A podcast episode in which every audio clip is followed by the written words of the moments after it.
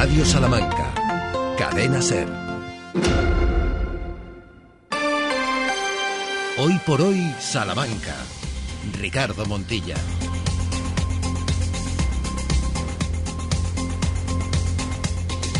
12 horas y 20 minutos, programa de preverano aquí en Hoy por Hoy Salamanca. Mañana llega la estación preferida por la gran mayoría, seguro, de todos nuestros oyentes y nosotros la aguardamos con muchas ganas y con nubes y claros, más bien cielo encapotado a estas horas en buena parte de la provincia. ¿Cómo están? Bienvenidas, bienvenidos. Arranca su programa favorito hasta las 2 de la tarde con 100 minutos por delante para informarles, entretenerles, para tenerles al lado de la noticia, de lo que ocurre, de lo que pasa con el mejor equipo de profesionales de la radio en Salamanca, con Ramón Vicente al frente de la realización del programa y con Sheila Sánchez Prieto. Hola Sheila, muy buenas. Muy buenos días a todos. ¿Todo bien? Todo fenomenal, luce el sol a las puertas del verano, ¿qué más podemos pedir? Luce el sol, sí, está viviendo una realidad paralela. Sheila Sánchez Prieto que ahora girándose sobre sí misma se da cuenta que el sol está intentando salir. Está intentando salir. Ya está absolutamente fuera de sí. Santiago Juanes, hola Chago, muy buenas. Fuera de sí, de no. Hola, ¿qué tal? Muy buenos días a todos. Estamos ante una jornada de martes que también en lo deportivo tiene titulares que luego desarrollaremos. Pero Sergio Valdés, muy buenas. ¿Qué tal? Muy buenas a todos, ¿cómo estáis? Estamos a la espera. Sí, seguimos a la espera, trabajando los clubes de Salamanca. Eh, es verdad que con mayor o menor esfuerzo, porque algunos ya tienen eh, las eh, cosas encarriladas de cara a la próxima temporada, otros sí, nos consta que están trabajando muchísimo, aunque es verdad que todavía con cierta pasividad de cara a la galería. luego abordamos la actualidad de unionistas de Salamanca, bueno, y todas las aristas que tiene. Y nueva concejala, ¿eh? Sí, luego hablaremos de ello. El que espera, desespera.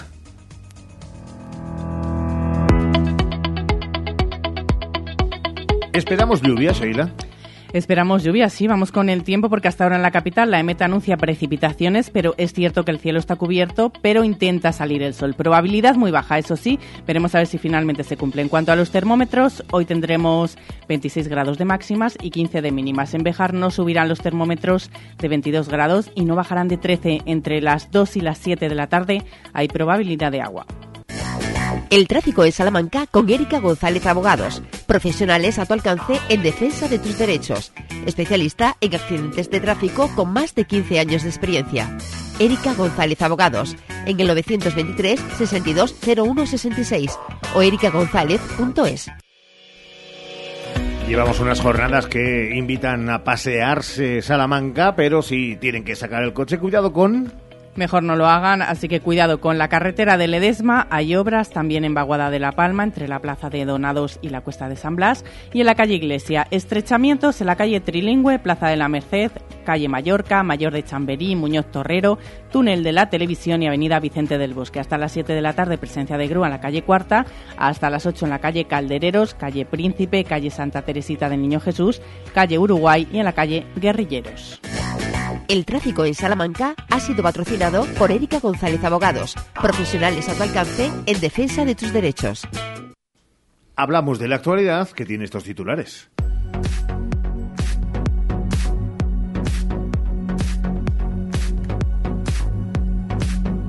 Comenzamos contándoles el equipo de gobierno de Carlos García Carballo para los próximos cuatro años.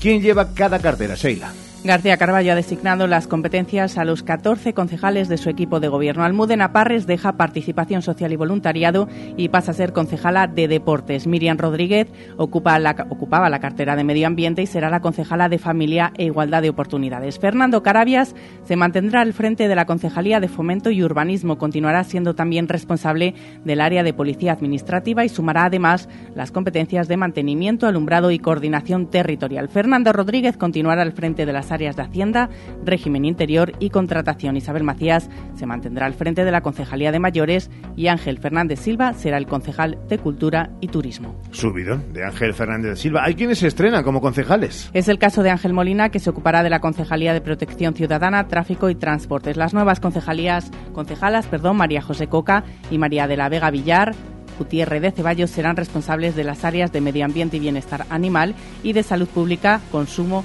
respectivamente. Roberto Martín Parra, también nuevo concejal, asumirá las competencias de participación social y voluntariado. Luis Sánchez Arevalo será el concejal de Educación. Pedro Martín Córdoba de Promoción Económica, Comercio, Mercados y Juventud. Y María del Carmen Seguín de Relaciones Institucionales, Festejos y Tradiciones. Esa es la distribución de carteras que ha hecho Carlos García Carballo. ¿Quiénes ostentarán las tenencias de alcaldía? El equipo de gobierno municipal tendrá cinco tenencias de alcaldía en este mandato. En concreto, Almudena Parr será la primera teniente de alcalde, Miriam Rodríguez la segunda, Fernando Carabias el tercer teniente de alcalde, Fernando Rodríguez ocupará el cuarto y Carmen Seguín la quinta. Cambiamos de color político. Novedades también en el PSOE que ha decidido su grupo en la Diputación. Pues el PSOE renueva en el 50% su grupo en la Diputación bajo el criterio de la paridad, territorialidad, territorialidad y apoyo a ediles y municipios. Hay que destacar la presencia del exalcalde de Bejar, Antonio Cámara, el secretario de organización del partido en la provincia, Mario Cabero, y el regidor de Pereña de la Ribera, Luis Rodríguez. Sara Sánchez de Carvajosa también estará en el grupo. Las decisiones que se están tomando en el PSOE no están gustando a parte de los afiliados y prueba de ello son las consecuencias. Ya se han presentado dimisiones. El alcalde de Siete Iglesias, Óscar Maide, ha presentado su dimisión a la condición de afiliado del PSOE y también como secretario de Mancomunidades y Territorio en la Ejecutiva Provincial del partido. Se esperan más dimisiones en las próximas horas. Recuerden, Óscar Maide, que fue alcalde de Siete Iglesias eh, por parte del Partido Socialista, también lo se presentó por el Partido Popular. El partido de Abascal en Castilla y León ha dado a conocer sus cabezas de lista en el Congreso. Así es, Vox ha anunciado en los últimos días los nombres de los integrantes de su lista al Congreso en las elecciones del próximo 23 de julio en Salamanca, repite Víctor González Coelho de Portugal.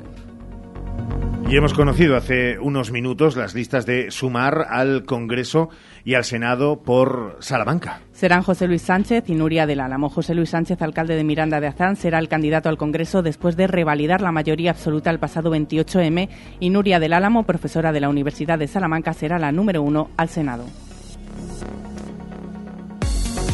Dejamos las listas que esta mañana ya pudieron escuchar las del Partido Socialista en primicia en esos matinales con Jesús Martín Inés. Y ahora abrimos la página de sucesos. Un hombre se ha rociado con gasolina en la estación de servicio situada en la avenida Emirat. Hacia las ocho y media de la tarde de ayer, un varón de unos 40 años cogió una manguera de uno de los surtidores de la gasolinera y se roció encima para prenderse fuego con unos mecheros que llevaba. Gracias a la intervención de los trabajadores y algunos ciudadanos, se evitó que el suceso fuera más.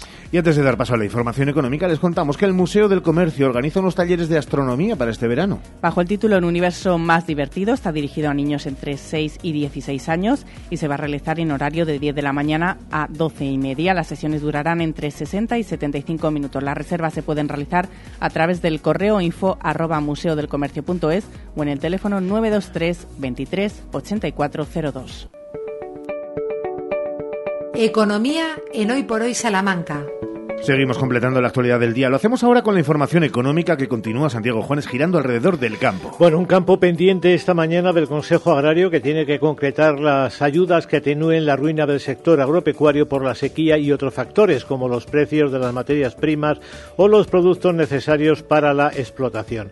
Unas ayudas anunciadas en el bocil de ayer que vienen de la declaración de campaña agrícola excepcional por la sequía y que ahora veremos cómo se concretan.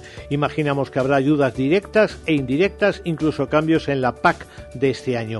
Ayer tuvimos otra prueba del impacto de la sequía en el campo con la bajada de precios del ganado en la lonja del lunes. Los ganaderos quieren quitarse ganado para equilibrar cuentas y de ahí la bajada de precios. También bajó el cereal, ya muy pendiente de la nueva cosecha. Y a partir de aquí vamos a ir viendo cómo evolucionan estos últimos plazos de la política agraria común. Asaja, en un informe, la ha calificado como la más complicada de las conocidas por la aplicación del plan estratégico, eh, estratégico casi sin tiempo. Las diversas modificaciones que se han ido produciendo estas semanas, el impacto de la sequía los costes de producción. Bueno, al margen del campo, hoy miramos al Ayuntamiento de Salamanca, donde ha habido reparto de competencias, lo acabáis de decir. El núcleo económico vuelve a estar en manos de Fernando Rodríguez, concejal de Hacienda, personal y contratación, controlando además las empresas municipales. Fernando Carabias repite fomento y urbanismo, muy importante con todo el desarrollo de suelo industrial en marcha, así como construcción de instalaciones tecnológicas. Pedro Martínez de Córdoba se encargará de la promoción económica, comercio y mercados, que también tiene su peso económico, como lo tiene Cultura y Turismo, que queda en manos de Ángel Fernández Silva, que tendrá que ponerse al día a toda velocidad por su escasa experiencia política de gestión y nos tememos que relacionada con la cultura y el turismo. Entre los datos del día destacamos el de Fotocasa sobre el alquiler. El precio medio del metro cuadrado en Salamanca ronda casi los 9 euros, después de que en el último año haya subido el alquiler salmantino un 5,2%. Seguros eh, de Castilla y León, eh, en fin, en, en su vida. Por cierto, esta mañana, Caja Rural ha informado del lanzamiento de nuevos préstamos hipotecarios con tipo de interés bonificado destinados exclusivamente a funcionarios para la adquisición o construcción de primera o segunda vivienda. Hoy se publican más datos de la fotovoltaica de Santiz en el Boletín Oficial de Castilla y León y se habla mucho en Internet del bono digital de la Junta para familias vulnerables que ya puede solicitarse, pero también se habla de José Luis Sánchez, lo acabáis de mencionar alcalde de Miranda de Azán, cabeza de lista de Sumar y, y coordinador de Economía del Bien Común en Salamanca. Bueno, este movimiento propone que ante cualquier actividad económica tengamos que preguntarnos qué impacto tiene en las personas y en la naturaleza. Si para cumplir sus fines se necesitan recursos económicos, se buscan, pero ojo, si la ganancia implica destrucción de las personas, se evita se llama Economía del Bien Común. Es uno de los nombres propios de esta jornada, el cabeza de lista de sumar por Salamanca al Congreso de los Diputados, José Luis Sánchez, el alcalde de Miranda de San Gracias Santiago, en la segunda parte, más tiempo de deporte. Que como decíamos es una mezcla de tiempo de tangibles y también tiempo de espera, Sergio. Sí, efectivamente, porque seguimos un día más pendientes de la actualización de los distintos clubes de Salamanca para la temporada 2023-2024. Ya novedades se refiere el eh, primer caso, el más importante, el del eh, máximo representante del fútbol en la provincia, que es Unionistas de Salamanca. Sigue deshojando la margarita para conocer el nombre de su nuevo director deportivo. Es verdad que todo depende de esa pieza. A partir de ahí conoceremos el nombre del entrenador ya de manera definitiva, si es eh, el valenciano Ponz o si se busca otro figura y acto seguido se irá configurando la plantilla 2023-2024 que solo está configurada ahora mismo por dos nombres, por dos jugadores como son Héctor Nespral y Ramiro Mayor, ambos capitanes de Unionistas y después de la salida de Carlos de la Nava, capitanes eh, de pleno derecho del conjunto blanquinegro. Así que por ahí pasa una escasa, en este caso, actualidad eh, deportiva en Unionistas de Salamanca, que también sigue perfilando eh, detalles de su pretemporada, aunque aún no hay ni fecha de inicio ni partidos que vaya a jugar el conjunto blanquinegro en los meses de julio y agosto. En eh, el Salamanca Club de Fútbol UDS sigue su campaña de abonados. Eh, ya saben que este fin de semana además celebrábamos eh, una fecha desgraciada, los 10 años de la desaparición de la extinta Unión Deportiva Salamanca. Y por lo demás, semana de inicio del trabajo también para el Club Deportivo Guijuelo. Todo con la nueva concejala de deportes que en los próximos días se tendrá que ir empapando de los distintos escenarios que hay en el deporte local y provincial, no solo en el eh, fútbol, pero en concreto el que atañe a la capital salmantina. Almudena Parres, nueva concejala de deportes desde el 2015 en el ayuntamiento, por tanto, será su tercera legislatura, primera al frente de un regalo envenenado, bueno, pues lo veremos, como es deportes. y también maravilloso y que estoy convencido de que estará aquí en menos de lo que canta un gallo. Bueno, pues eh, nosotros ya hemos cursado nuestra petición para que la señora Parres se siente en los micrófonos de la cadena SER, de Radio Salamanca, en una entrevista en SER Deportivos o en el tiempo de deportes. Así que nada, la esperamos con los brazos abiertos y estamos seguros de que tendremos muchísima más suerte que con el anterior concejal, un Javier García Rubio que abandonó el cargo y se fue sin dar la cara en nuestros micrófonos. Por tanto, esperamos aquí a Parres. Y también a Javier, si quiere, como ex concejal. No, es que, ahora queremos que vengan los dos, un día cada uno. Perfecto, no para un debate cara a cara. No, no, no hace falta debate, pero bueno, que se venga por aquí el bueno de Javier García Rubio, al que sabemos además que le llegan todas las cosas que decimos en la radio. Por tanto, un saludo a Javier y aquí le esperamos. Claro que sí. Y nosotros te esperamos dentro de un ratito en esta misma emisora y en, esta, eh, en este mismo estudio. Bueno, ya veré, pero en principio sí. Perfecto. Pues por si acaso, recuerden, a eso de las dos menos cuarto o no, eh, ser deportivos eh, se convierte en eh, deportes en hoy por hoy. Muy bien. Sergio Valdés. Gracias, Valdés. Adiós. Hoy por hoy, Salamanca. Ven Gadis, el precio no es un problema. En nuestras oportunidades de hoy tenemos. En frutería, tomate primera kilo, un euro con 69 céntimos. Y en charcutería, jamón serrano, torre de Núñez, reserva 14 meses, 120 gramos, un euro con 99 céntimos. Gadis, en confianza. Gadis, empresa patrocinadora del equipo paralímpico español. Cuando la suerte depende del trabajo bien hecho, Advocati Abogados, profesionales en el asesoramiento jurídico, fiscal, laboral o financiero para usted y su negocio. Advocati Abogados, calle Toro 21, primera planta, Plaza del Liceo. Y manténgase al día de las novedades legales con nuestro blog en altadvocati.com. Para el calor o para el frío, legumbres espino Garbanzos, lentejas y alubias de la tierra de Salamanca, sin intermediarios. Somos agricultores de Salamanca con el sello Tierra de Sabor. Te las llevamos a casa en legumbresespino.com. Más de 75 años de experiencia nos avalan para acompañarte en los momentos más difíciles. Funeraria Santa Teresa, una funeraria adaptada a los nuevos tiempos para ayudarte con un trato cálido y humano Servicio 24 horas, traslados nacionales e internacionales, sanatorios y crematorios, servicios personalizados. Funeraria Santa Teresa, calle Conde de Crespo Rascón, 21, 923 21 32 89. En Lupa apostamos por la calidad sin renunciar al precio. Solo hoy, martes 20, en Lupa, filete de bacalao el kilo por solo 12,95. Solo hoy y solo en Lupa. Lupa, tus vecinos de confianza. Este verano pide Ergaer para tus barbacoas. Para una comida o cena rica, ya sabes, Ergaer. Porque morcilla y farinados son de Ergaer. Pide en tu carnicería más cercana. Ergaer. Orgullo de ser charros. DFSK 580 Sur 1.5 Turbo híbrido GLP con cambio automático, tapicería en cuero, techo solar, navegador 11 pulgadas, climatizador, ABS y ESP. Has oído bien. Todo incluido desde 150 euros al mes. DFSK un lujo a tu alcance. Véalo en HCM Profe Auto, concesionario DSFK para Salamanca, calle Bolivia 34, Polígono de los Villares. Hoy por hoy, Salamanca.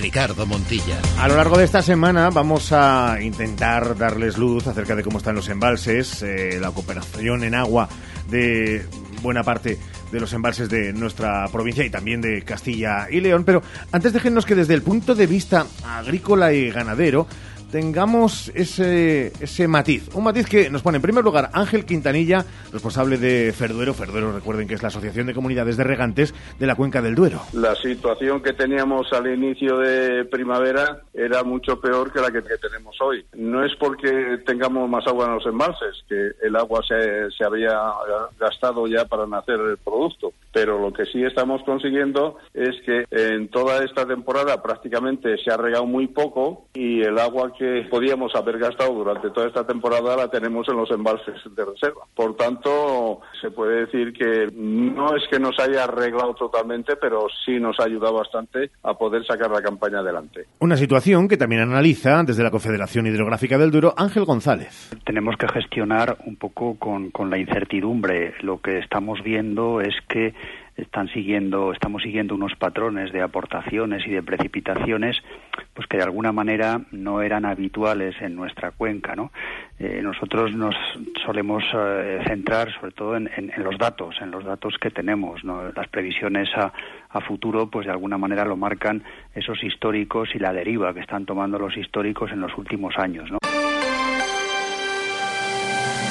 Pendientes muchos municipios para los regantes, los agricultores, los ganaderos. Precisamente a municipios de la provincia nos vamos. Seguimos haciendo ronda por los ayuntamientos. Recuerden que el pasado sábado se constituyeron. Hoy es el turno de Carvajosa de la Sagrada. El popular Pedro Samuel Martín revalida su liderazgo y obtiene mayoría absoluta. Y en Doñino se mantiene también como alcalde Manuel Hernández. Ha ganado las elecciones, pero sin mayoría absoluta. Así que Ciudadanos gobernará en minoría, pero dispuesto a alcanzar acuerdos puntuales.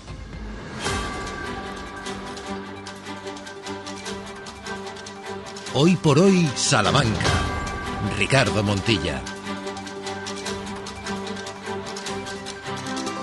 Arrancamos segundo día de valoración y también de puesta en contacto con aquellos que han sido y aquellas triunfadores, triunfadoras después de esa cita del 28M y la constitución de los diferentes ayuntamientos en los diferentes municipios. Sin duda alguna, y con letras mayúsculas, es uno de los que, eh, por votos, por eh, ese arraigo ya en lo que es su localidad, una de las más importantes de la provincia de Salamanca, ha sido vencedor. Es Pedro Samuel Martín, alcalde de Carvajosa de la Sagrada. Pedro Samuel, buenos días, alcalde. Muy buenos días, Ricardo. Enhorabuena. Pues gracias, sinceramente que, bueno, yo primero quiero agradecer sobre todo a mis vecinos, pues una vez más esa confianza. Yo creo que es un reto y, además un acicate para trabajando como seguimos trabajando hasta ahora, porque al final eh, yo creo que las fórmulas o los experimentos, si las cosas funcionan, pues y, y el que funcione es el compromiso, el trabajo, la dedicación, la cercanía y atender a mis vecinos en aquellas cuestiones que, que, nos hacen falta también, porque me incluyo yo como vecino, lógicamente. Es verdad que alguien puede pensar el poder desgasta, pero también eso otro, que parece ser lo que ha ocurrido en Carvajosa, de esa máxima oriental, de lo que funciona, no se toca y además le damos eh, mayor respaldo. Después de cuatro años, eh, estos últimos en los que se ha vivido el azote de la pandemia, Pedro Samuel, donde es verdad que muchas cosas se tuvieron que parar sí o sí, a pesar de los pesares, supongo que también con mucha ilusión de que estos cuatro años a poco, a poco se pueden hacer más cosas, ¿no? Pues sí, la verdad que ha sido una legislatura bastante dura porque, como bien has dicho, la pandemia pues nos marcó un antes y un después, sobre todo porque paralizó o nos paralizó aquellos proyectos que teníamos, pero realmente el proyecto más importante que hemos tenido, el reto más importante, ha sido eh, el estar pendiente de nuestros vecinos, la vida de nuestros vecinos, el atenderles Quiero una vez más y por enésima vez, porque además lo tengo que hacer por obligación, dar las gracias a nuestro personal sanitario de, aquí del consultorio de Carvajosa, todo el equipo médico, protección civil, guardia civil, eh, policía local, porque en los momentos más duros hayan estado al pie del cañón, jugándose sus vidas en beneficio del resto y desde el ayuntamiento lo que hemos hecho es poder facilitar todo aquello que teníamos a nuestras manos y a nuestras empresas, porque en esos momentos duros empresas de sectores donde han facilitado EPIs y material, sobre todo higiénico sanitario. Eh, me quito el sombrero, les felicito y todos los halagos son pocos porque han estado a la altura de las circunstancias y sobre todo, pues desde aquí mi, más sincero reconocimiento. Y luego desde lo político, Ricardo, pues no es que me quede un sabor agridulce, porque al final espero que a lo largo de esta legislatura, digo, de haber terminado proyectos, pero como digo que el proyecto más importante era la salud, eh, de alguna manera, bueno, me preocupa poco porque soy una persona muy transigente conmigo mismo y me gusta sobre todo cumplir mm. aquello a lo que me comprometo, porque no puede ser de otra manera. Si no cumplimos a lo que nos comprometemos, sobramos.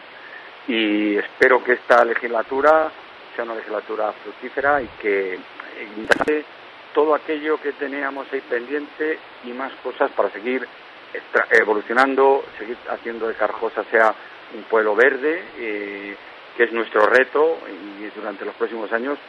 Y bueno, yo creo que seguir con la misma eh, humildad. Yo siempre digo que mis puertas en el ayuntamiento están abiertas para todos los vecinos, sin horas y sin citas previas, porque entiendo que esta función es una función de servicio público y de atender a nuestros vecinos, para eso estamos y también pues ser reivindicativos en aquellas necesidades de servicio que se puedan mejorar y que lo hemos sido y que seguiremos siendo porque mis vecinos eh, se merecen las mejores atenciones y las mejores prestaciones, no cabe duda. Es verdad que esa es, eh, a grandes rasgos, la Carvajosa de la Sagrada que visualiza el, alcalde en, ese escenario eh, propicio, lejos de palabras que se observan ahora y que antes cuando mencionaba ese ámbito empresarial parece que vivir en la incertidumbre es la peor de las eh, situaciones y el peor de los escenarios, ¿no? Eh, es verdad que esa es la, la carvajosa del futuro, del futuro más cercano, del, del que ya hoy trabajando y ayer cuando eh, seguía trabajando después de esa constitución del, del ayuntamiento, tienen en su mente que Carvajosa visualiza durante los próximos cuatro años, alcalde. Pues sí, la verdad que tengo que decir, y en esto también tengo que agradecer eh, a los funcionarios que estuvieron aquí y que se han jubilado recientemente, pero que fueron los que tuvieron la visión de desarrollo del municipio. En esto lo que hemos hecho, y por eso quiero también felicitar y agradecerles porque han sido los que pues, han puesto el germen, el germen de este desarrollo eh, desde mi punto de vista tan ideal eh, y sobre todo desde el punto de vista también empresarial, como dice, se desarrolló un polígono en un entorno próximo al municipio, un polígono muy ordenado y además llevamos unos años favoreciendo el desarrollo de sectores comerciales que también están trayendo riqueza, que están fijando población, lo vemos con el incremento de población eh, tan constante del municipio que durante los últimos 25 años el, crecimiento y el número de, de vecinos sigue es una constante y luego también lógicamente el número de empresas el número de empresas pues hace ahora mismo que tengamos una tasa de desempleo muy baja y que también pues esas esas nuevas empresas que se generan que también se vienen y se quedan a vivir en Carvajosa que lo estamos notando entonces mm, pues yo creo que, que tenemos el pueblo ideal para seguir progresando para seguir atendiendo a, nuestras empresas, eh, facilitando más suelo industrial para que vengan otras nuevas. Tenemos proyectos sobre la mesa que ojalá se consoliden, que irán para que vaya avanzando todo este desarrollo industrial en este tejido empresarial que tenemos en nuestro alrededor. Y luego al final, pues todos son sinergias que conllevan, como te digo, fijación de población, nuevos asentamientos. Bueno, yo creo que es el trabajo que estamos haciendo. Creo que es un trabajo que está resultando y seguiremos en la misma línea, por lo que te decía al principio, que yo creo que cuando las cosas funcionan es darle continuidad, mejorarlas, pero sin salirnos de esa línea que hemos marcado y la que estamos viendo que están dando tan buen resultado en todos los sentidos. Pedro, una última para terminar. Eh, permítame además que acabe casi casi con un juego. Yo le voy a decir las cuestiones negativas que acarrea eh, decidirse a de nuevo plantearse ser alcalde de un municipio eh, tan importante y de las características de Carvajosa de la Sagrada, que es lo de que a veces no te reconozcan el trabajo que, que haces, las horas que, que se echa, eh, la cantidad de impertinencias, el teléfono que suena a todas horas, ¿vale? devolviéndole la pelota, que tiene de positivo ¿por qué engancha tanto? Pues yo creo que al final lo que hemos visto en las elecciones, que ese yo creo que es lo más positivo, porque al final de todo lo que has comentado, pero yo creo que al final también es nuestra obligación cuando nos eh, prestamos a esto, cuando nos dedicamos a esto, yo creo que también lleva, lleva de una manera implícita y explícita todo lo que has dicho. Yo creo que tenemos una obligación de dar respuesta a nuestros vecinos, a pesar de que hay una maquinaria en torno al ayuntamiento de trabajadores, de funcionarios y hay una pues un escalón, ¿no? Pero bueno, yo creo al final, yo lo digo por mí, por mi experiencia y además me parece bien que, que un vecino me llame a deshoras porque tiene un problema, por si le inunda la casa porque eh, no tiene luz, porque eso también a mí me hace sentir bien a pesar de, bueno, pues de que no es el momento, pero también el que te vean cercano y que también intente dar soluciones, pues a mí eso también me, enorgullece, ¿no? Y me hace sentir bien. Eh, el problema que yo ahora mismo tengo, y lo digo con total sinceridad, tengo a mi, a mi padre malito y lleva un tiempo que le tengo que dedicar tiempo y, me vuelvo un poco loco intentando estar en todo sitio y en ningún lado a la vez, pero intento darle como prioridad, porque no sé si le queda mucho tiempo de vida, intento disfrutar de él porque llevamos un año, un año y medio malo, de estar muy bien a estar muy mal, intento, pues, como digo, estar en todos los sitios. No sé si lo haré bien o mal, pero pongo, pongo esas ganas de, de hacerlo todo bien porque es mi obligación. Y luego la satisfacción personal, como te decía, volviendo al, inicio, es pues cuando llegan las elecciones, ver que el, pueblo reconoce lo que has hecho, que te apoye de una manera tan mayoritaria, pues para mí sinceramente es una satisfacción y además un revulsivo para seguir, porque no hemos parado. Desde el último día seguimos con temas que tenemos pendientes, que esto es una locura de trabajo y de cosas, bendita locura, pero que, bueno, al final yo creo que, que todo compensa y compensa los malos momentos, son mejores los buenos que los malos y eso hace que la balanza siempre se incline en el lado positivo del optimismo y de las ganas de seguir trabajando y de hacer cosas para hacer que Carajosa siga mejorando, creciendo y sea siga siendo uno de los mejores pueblos para vivir y también, como digo siempre, para invertir también. Pues desde esa sinceridad y transparencia, también desde el ámbito personal, le decimos desde el punto de vista emocional que si contento y satisfecho está el alcalde por los resultados y por sus vecinos y por lo que venga, seguro que también está ese padre que está todavía y muy orgulloso de su hijo. Alcalde, enhorabuena, muchas gracias. Muchas gracias a vosotros, Ricardo. Un abrazo. Dejamos ahí a, al alcalde de Carvajosa de la Sagrada porque nos vamos con otro alcalde, uno de esos que ha resistido todo viento en contra todas esas cuestiones en clave nacional que parecía iban a edulcorar estas elecciones del pasado 28M y que seguirá siendo otros cuatro años alcalde de Doñinos de Salamanca. Señor Hernández, don Manuel, alcalde, muy buenas. Muy buenas, ¿qué tal? Enhorabuena. Bien, pues muchas gracias. Es, verdad que decíamos que casi casi resistencia ante todos los elementos que se jugaban en contra eh, por la marca Ciudadanos, que algunos eh, la habían querido enterrar y es verdad que en según qué lugares con mejores o peores resultados, pero que eh, creo que se convierte en una de las provincias con mejores resultados de todas.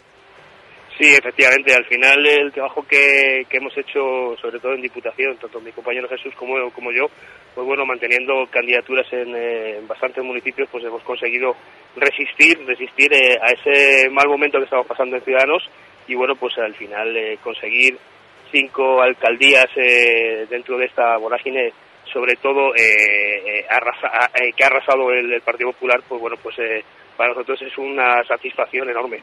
Y es verdad que no son eh, alcaldías cualquiera, todas respetables, eh, desde luego todas preciadas, pero hablar de localidades como ayer eh, hablábamos en este mismo programa con el alcalde de Villares de la Reina, también San Cristóbal, y hoy hablando con el propio alcalde de Doñinos de, Salamanca, hablamos de ante circunstancias difíciles, resistencia, resistencia y también proyecto y cercanía. ¿Cuál es el Doñinos de Salamanca? Eh, Manuel, que, que vislumbra para los próximos cuatro años? Bueno, pues yo creo que estamos en un momento bastante importante. Eh, ahora mismo el puerto seco eh, y esa plataforma intermodal eh, va a dar eh, mucha vidilla a la, a la, zona, tanto Carrascal de Barreras como Doñinos vamos a ser eh, puntos neurálgicos a nivel empresarial o a nivel de desarrollo industrial. Entonces tenemos ante nosotros cuatro años de posibles posible entrada de de empresas, posible desarrollo de polígonos industriales y con ello pues el que pueda crecer eh, la población en Doñinos. O sea que estamos ante un reto para mí y para mi equipo ilusionante y por eso eh, hemos intentado pues eh, que la gente eh, nos volviera a votar para, para seguir con lo que habíamos empezado, con lo que hemos empezado desde hace cuatro años. Un equipo, como dice Manuel, con el propio alcalde a la cabeza, que es verdad tendrá que dialogar y pactar. Eh, quienes conocen a Manuel saben que eso es eh, el menor de los problemas porque eh, está acostumbrado en el día a día al diálogo. Eso no va a ser óbice ni mucho menos, ¿no? No, no, no vamos a, no vamos a tener problemas. Ya hemos hablado con los grupos que han querido hablar con nosotros y, y, bueno, pues eh, ya tenemos ese, ese acuerdo de negociación en todos los eh, aspectos eh, importantes para, para, el municipio. Yo creo que estamos todos en la misma dinámica. Ya se lo he advertido a los eh, diferentes grupos que, que esta legislatura es muy importante para, para el desarrollo de Doñinos y que tenemos que, que estar todos a uno a una para, para poder eh, lograr el objetivo. Después de cuatro años como los que hemos vivido y después de esa alcaldía por medio de una pandemia, de una crisis económica, social, eh, se lo preguntábamos también a Pedro Samuel en Carvajosa. A poco que las cosas vayan bien, se podrán también realizar muchos proyectos que no sé si se dejaron de hacer o por lo menos se, se frenaron porque era imposible hacerlo, Manuel. Sí, efectivamente, llevamos un retraso de dos años para, para todo. Lo vemos eh, ahora mismo con los planes provinciales. Son del eh, 22-23 y todavía eh, muchos municipios no, no, tienen ni los proyectos o todos los proyectos están sin, sin adjudicar. Entonces, eh, de, dentro de seis meses eh, estamos con los planes provinciales del, del 24-25. Entonces, eh, bueno, pues eh, eso eh, ha hecho que muchos municipios pues no hayamos eh, podido, pues eso, plasmar todos los proyectos que teníamos eh, encima de la mesa y bueno, pues que ahora estamos en ese momento para poderlo desarrollar. Es otro de los triunfadores de esa noche del 28M y después de este fin de semana de constitución de ayuntamientos hemos querido acercarnos apenas a nada, un kilómetros de la capital para irnos hasta Doñinos de Salamanca para hablar con Manuel Hernández, con su alcalde, al que agradecemos este ratito aquí en la SER. Manuel, un abrazo, muchas gracias. Ricardo, muchas gracias a vosotros. Un abrazo. Venga, más cosas en este 20 de junio, en este ya martes. Hoy por hoy, Salamanca. En el Leclerc buscamos para ti los productos más frescos, de mayor calidad y al mejor precio. Hoy martes, merluza del Cantábrico por piezas a 4,99 euros el kilo. Hipermercado El Leclerc, siempre a tu lado. Es martes, tiempo de Doctor Navarro, Santiago. Todos los martes son en Hoy por Hoy días de la salud bucodental gracias a la clínica Navarro Dental. Doctor Navarro, muy buenos días. ¿Qué tal? Muy buenos días. Navarro Clínica Dental está en la Plaza del Mercado 17 de Salamanca. Su teléfono, su web es eh, navarroclinicadental.com y cada martes atendemos las dudas que nos trasladan sobre la salud bucodental. Hoy, doctor, alguien le pide alguna recomendación para elegir una pasta adhesiva para dentaduras. No sé, eh, ¿qué le podemos decir? Bueno, eh, los adhesivos, el pegamento dental eh, es un producto que se utiliza para, como bien dices, pues para fijar las prótesis en la boca de los pacientes. Genera una unión entre lo que es la prótesis y, y la encía, no, no entre la prótesis y los dientes. Solo se usa en aquellas prótesis que son removibles. Obviamente las prótesis fijas no necesitamos ningún tipo de adhesivo. Es en aquellas prótesis que son de quita y pon y que el material fundamentalmente es de resina. Resina es como una especie de plástico. En aquellas que son metálicas pues son prótesis removibles, pero son prótesis que van enganchadas en los dientes. Este tipo de prótesis, como decimos, pueden ser completas, que no, cuando el paciente no tiene ningún diente, o que tenga algún diente, pero como decimos, pues el material del que están elaboradas son, es de, esta resina.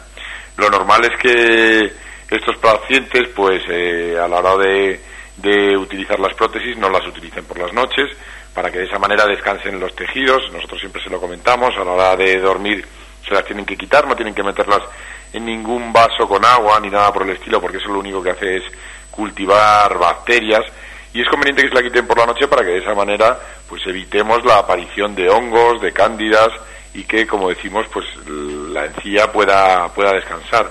Luego para limpiarlas pues lo que recomendamos es que utilicen pues cepillos grandes como por ejemplo los cepillos de uñas y agua y jabón y no deja de ser una, un plástico entonces es una resina así que lo, lo pueden limpiar perfectamente con agua y jabón lo aclaran y se lo pueden volver a colocar con el tema del uso de los adhesivos, pues eh, no deben de abusar, lo que tienen que utilizar son tres gotas de adhesivo, pues, ponen una en la parte central y otra en la parte de, y una gota en cada parte lateral, del tamaño aproximado de un guisante. El adhesivo, pues, eh, habitualmente puede durar todo el día, puede durar unas 12 horas, pero como el paciente se tiene que quitar las prótesis eh, en las comidas para limpiarla, pues cada vez que coma, limpie las prótesis, pues se tendría que volver a, a colocar el adhesivo. Con respecto a los tipos de adhesivos, pues eh, los podemos encontrar en farmacias, para farmacias, supermercados. A ver, los más conocidos son Corega, Kukiden y Algasif, bueno, por decir las marcas. Eh, Corega y Kukiden vienen en forma de gel y son las marcas que, como decimos, pues un poco están más testadas. Y luego está Algasif, que viene en almohadillas, depende de un poco del paciente. Nosotros la función es la misma y hay pacientes que están más cómodos con almohadillas y otros con, con geles que prueben y con el que se encuentren con el que se encuentren más, más a gusto. De todas maneras, nosotros, eh, pues en estos es cierto que habitualmente este tipo de adhesivos, si el paciente tiene una buena retención, eh, no es necesario que las utilicen. Cuando sí, nosotros recomendamos utilizarlos, por ejemplo, eh, recién confeccionadas las prótesis, para que de esa manera se asienten bien en los tejidos y, puedan hacer, hacer un buen, un, conformar perfectamente esos tejidos para que se asiente bien la prótesis. Eso lo recomendamos que lo utilicen pues una o dos semanas hasta que se ajusten.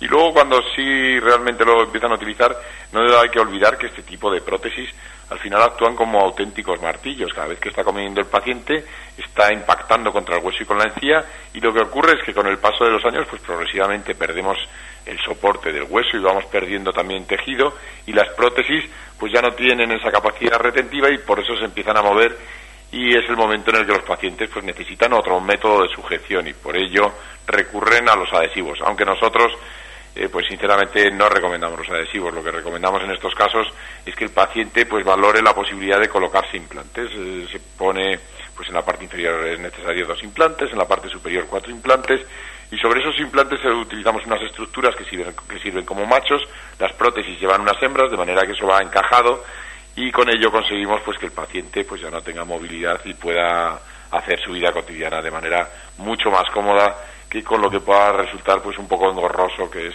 estarte poniendo adhesivo, que hay pacientes que no lo toleran, pues, pues bueno, y como decimos pues estar con el adhesivo eh, cada dos por tres poniéndolo para que la prótesis no se vaya a mover. Es una solución mucho más fácil, más higiénica y le genera pues una vida mucho más confortable al paciente. Muchísimas gracias eh, por este espacio que ya saben todos los martes tiene cabida en este Hoy por Hoy Salamanca. Regresamos de inmediato. Estamos buscando ya las noticias nacionales e internacionales en la sintonía de la SER. Hasta ahora.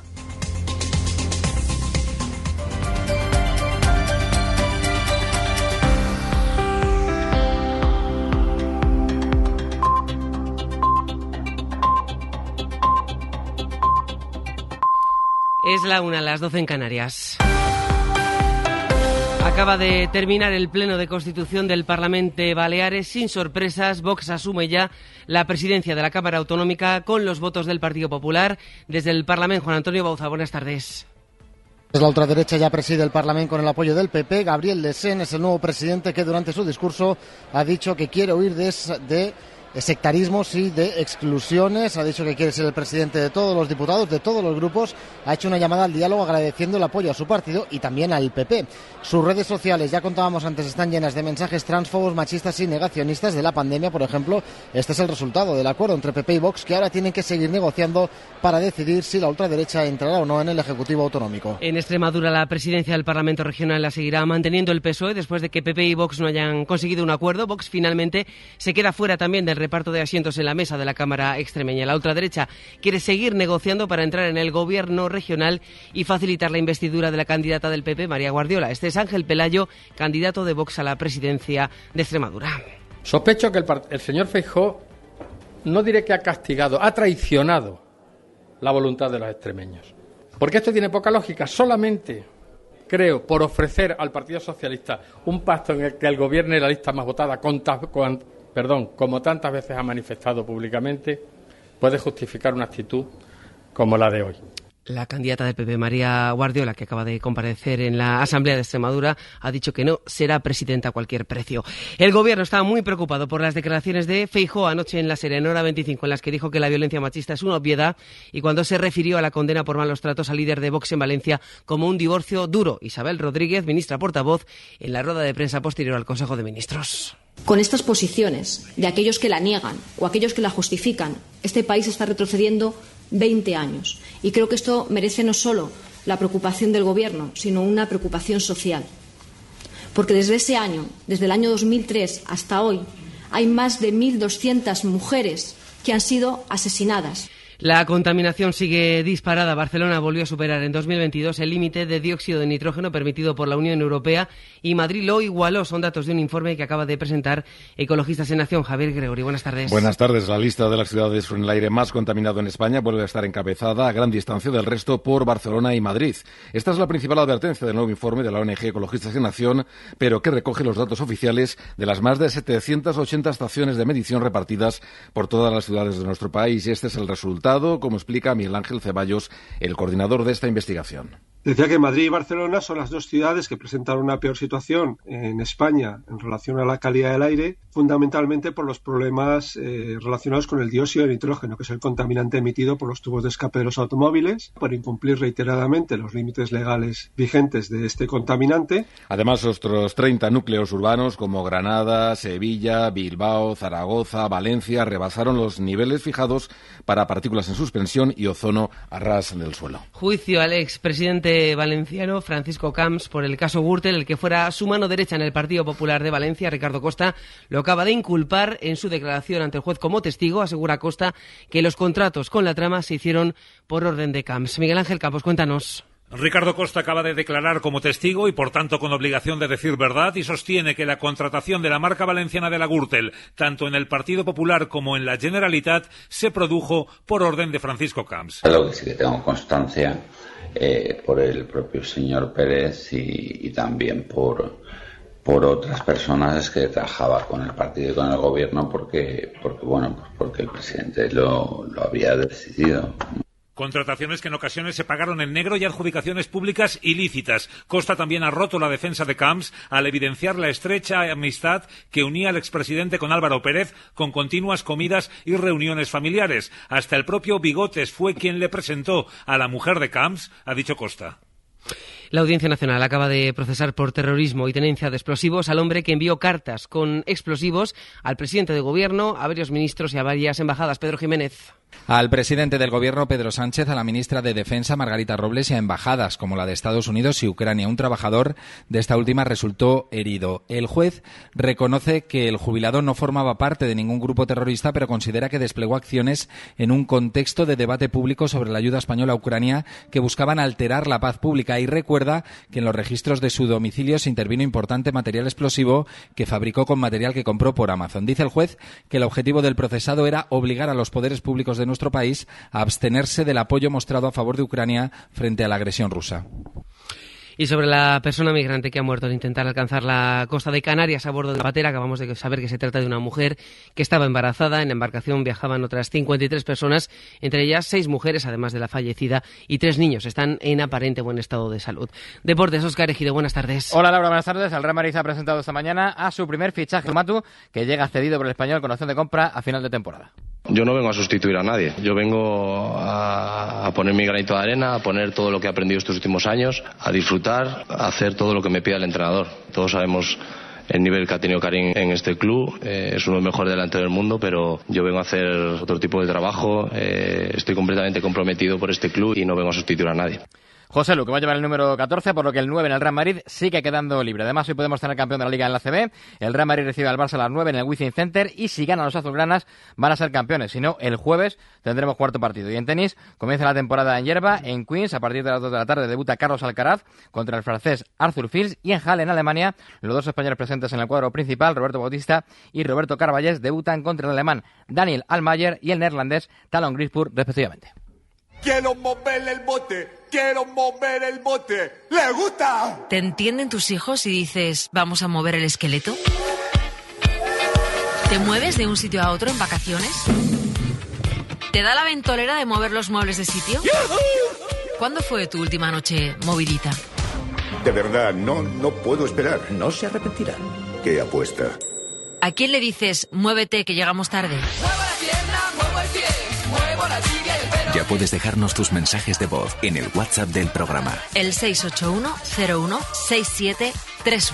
Esta noche hacemos el faro mover en la SER. El faro con Mara Torres. Cadena SER. Pues de momento es todo a las 2, la 1 en Canarias. Más noticias en hora 14 con Javier Casal y seguimos en cadenaser.com. Cadena Ser. Servicios informativos. Hoy por hoy, Salamanca. Ricardo Montilla.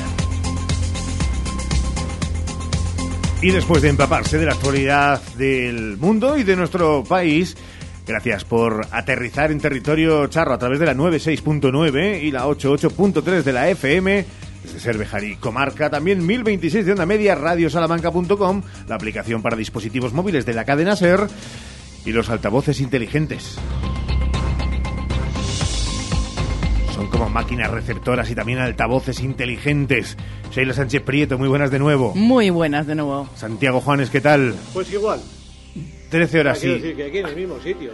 La misma Con la hora. misma gente. Sí, y la, misma, y la misma gente, y la misma vista, las nubes. O sea que fantástico, quieres decir. No, aquí, igual que Mejor antes. imposible, como diría... Igual que, igual que antes. igual que eh, antes. Esperando además eh, de las mejores cosas del día, que es la canción de Ramón Vicente. Bueno, las mejores de cosas los del día... mejores momentos del día. Bueno, claro, sobre todo si viene influido porque, por lo que le has dicho tú, efectivamente. A ver, a ver, hombre, es verdad. Hoy sí, hombre, Hoy sí. Ayer, ya lo, tardes. ayer ya lo escuchamos, aquí Espero que en la intrahistoria. Espero que no, no lo haya interpretado como una amenaza. No, es simplemente una presión mediática y es verdad que es de lo mejor del día si no contamos los momentos en los que nos toca comer. Ramón Vicente. Muy buenas. ¿Cómo estás? Sí, pero hoy merecía la pena. Había, estábamos entre dos ahí, ahí. Yo creo que hemos elegido bien. Y no es Leticia Sabater con su nueva No. canción del verano. No. Ah, ¿tiene canción del verano? Sí. ¿Este también? No lo escucharemos. Nunca No. en esta emisora, ya Vale. lo aviso. Bueno, eh, habla con Valdés. No, no lo escucharemos.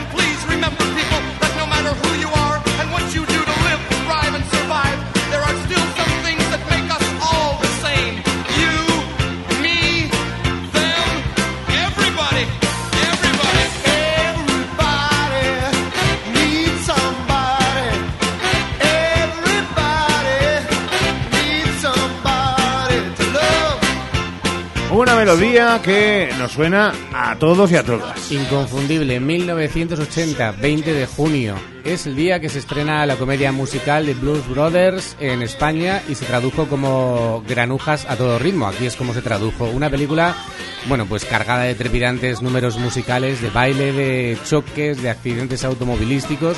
La verdad es que una comedia muy divertida y que fue la primera película que logró mayor éxito fuera de Estados Unidos. En el 2000 también hicieron una secuela.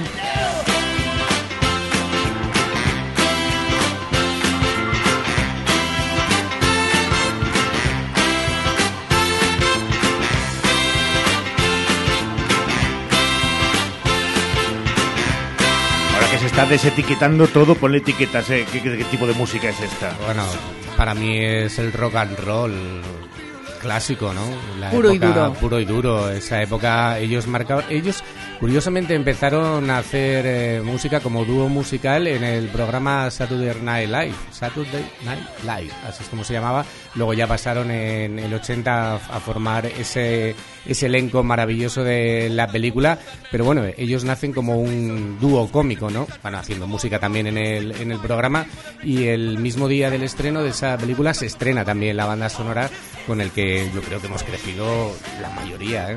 ¿Y quién no ha cantado y bailado? Yo, yo he bailado y cantado esta canción, ¿eh? Todo el mundo. Sobre todo el estribillo, ¿eh? Todo el mundo, toda es nuestra delito. audiencia. No sé si lo sabéis que Bueno, es delito. bueno, No Aquel que no lo haya es, hecho. eh, para mí me parece que es el mejor despertador. Es decir, esta música puesta por la mañana para salir de la cama me parece que es la mejor inyección. Y luego ellos tuvieron el enorme mérito, porque eran unas personas tremendamente queridas en Estados Unidos, de reunirse de fenómenos musicales como Aretha Franklin, por ejemplo, o como Bob Carway. Entonces es que claro, es que todos eh, querían colaborar en su show, todos querían colaborar en su película y la película salió redonda. Así es que realmente la película es un musical y convertido además pues en una, en fin, en persecución eh, de coches, de coches de policía destrozados, es muy divertido. Entonces, este show lo llevaron por Estados Unidos y era muy divertido porque en la, en la, en la película eh, cuando cantan esta canción, ellos lo que hacen es saludar. Entonces eh, empiezan diciendo, y en todos los shows empezaban diciendo, saludamos a las fuerzas del orden público de este poblado, del condado de no sé qué. Saludamos a los chavales del instituto no sé qué, de este colegio.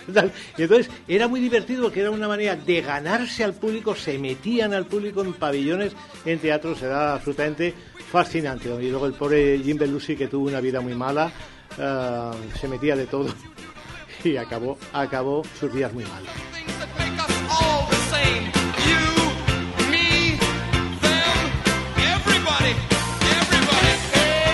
Luego ya hablaremos de compartir el sueldo. Hasta aquí las perlas otrora conocidas como de Ramón Vicente y ahora eh, ahí al, al limón. ¿Por qué? Porque disfrutan de esa misma música. Hablamos ahora de nuestro destino, Salamanca. Que lo abrimos con nuestras historias. Lo hacemos en el patio del Palacio de la Salina, protagonista también de una de las citas culturales de la tarde. Hablamos, Chago, de un espacio con arte, historia y leyenda, como vamos a ver en nuestras historias de Salamanca Bueno, de hoy. es un patio para verlo, para verlo con calma, porque tiene mucho que ver y fijarse en algún detalle que se vincula a la famosa leyenda de la Salina. De todo ello hablamos ya en Historias de Salamanca.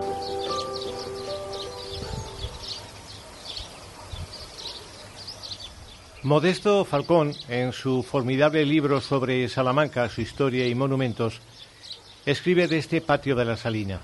El patio es irregular por su forma, pero más irregular todavía por los géneros de arquitectura que se presentan en las galerías que lo circundan. Todas son distintas, pero todas dignas de estudio. Y añade una sospecha. Debió existir el proyecto de cerrar regularmente este patio con una galería de dos cuerpos porque en la del fondo se ven todavía los sillares que indican el arranque de nuevos arcos y esto indica que el patio ha sido construido por diferentes artistas, cada uno de los cuales dejó allí muestra de su gusto o de su capricho.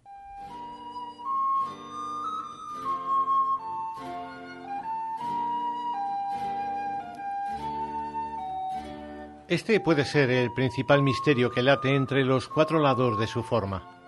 Lamentablemente no podemos consultar a su promotor, Rodrigo de Mesía Carrillo, que promovió su construcción allá por 1538. Fue el patio de su casa, pero fue también espacio para depósito de sal, de ahí el nombre de la casa que lo acoge, La Salina, y es desde 1884 patio de la Diputación Provincial. Abre la sesión. Cuando uno entra desde la calle, lo hace por una imponente rejería solemne, bajo una bóveda que da forma a la galería este, que sujeta un arco romano, delicadamente decorado, con dos medallones y sobre ellos una galería cerrada, con ventanales que asemejan arcos escarzanos, todo ello coronado por una espadaña con reloj. Pero lo que vemos al entrar, porque lo tenemos enfrente, es una galería de dos pisos. Al bajo se accede por una escalera que da un pasillo con tres arcos mistilíneos que sujetan la galería superior, formada por arcos escarzanos, un conjunto que recuerda al patio de la Casa de las Conchas, pero también al patio de las escuelas menores. Al lado norte está dominado por una galería sujeta por unos mensulones extraordinarios que guardan la leyenda de esta casa.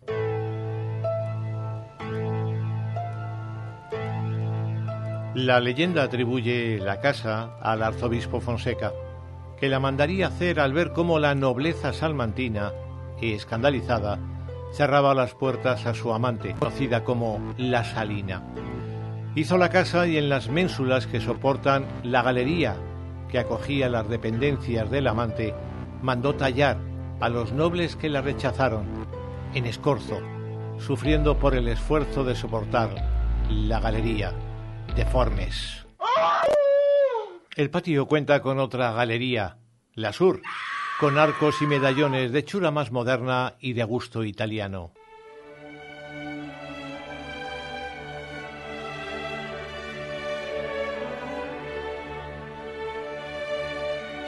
Todo en este patio es irregular, de su padre y de su madre, lo que no resta que sea uno de los patios más hermosos de Salamanca.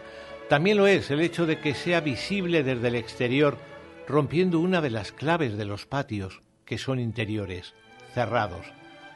Irregular y bello, obligado de detenerse a contemplar las ménsulas y los rostros de los nobles, pero también los medallones que adornan dos de sus lados. Y de paso, asomarse a los depósitos de sal que dan nombre al palacio y no aquella salina amante del arzobispo. Mañana nuestra historia, separada en un patio que hemos mencionado hoy, el de las escuelas menores, que ha visto muchas cosas a lo largo de su vida. Vamos ahora con esa cita que hoy acoge el patio del que hemos hablado, el patio de la Salina. Bueno, abrimos en él nuestra agenda de cultura de hoy porque a las nueve de la noche acoge un concierto de jazz, homenaje al pintor Zacarías González, al que recordamos estos meses en el centenario de su nacimiento. Pablo GC Trío es el protagonista musical de la cita con Michael Olivera, Reinier Elizarde, Pablo Gutiérrez y Cecilia Cante, que pondrá voz al concierto. La cita es a las nueve de la noche. Hoy es día de libros. Se presentan dos. Uno en el Casino de Salamanca. Se trata de las dos muertes de Inés Luna, de Miguel Ángel del Arco, a las ocho de la tarde.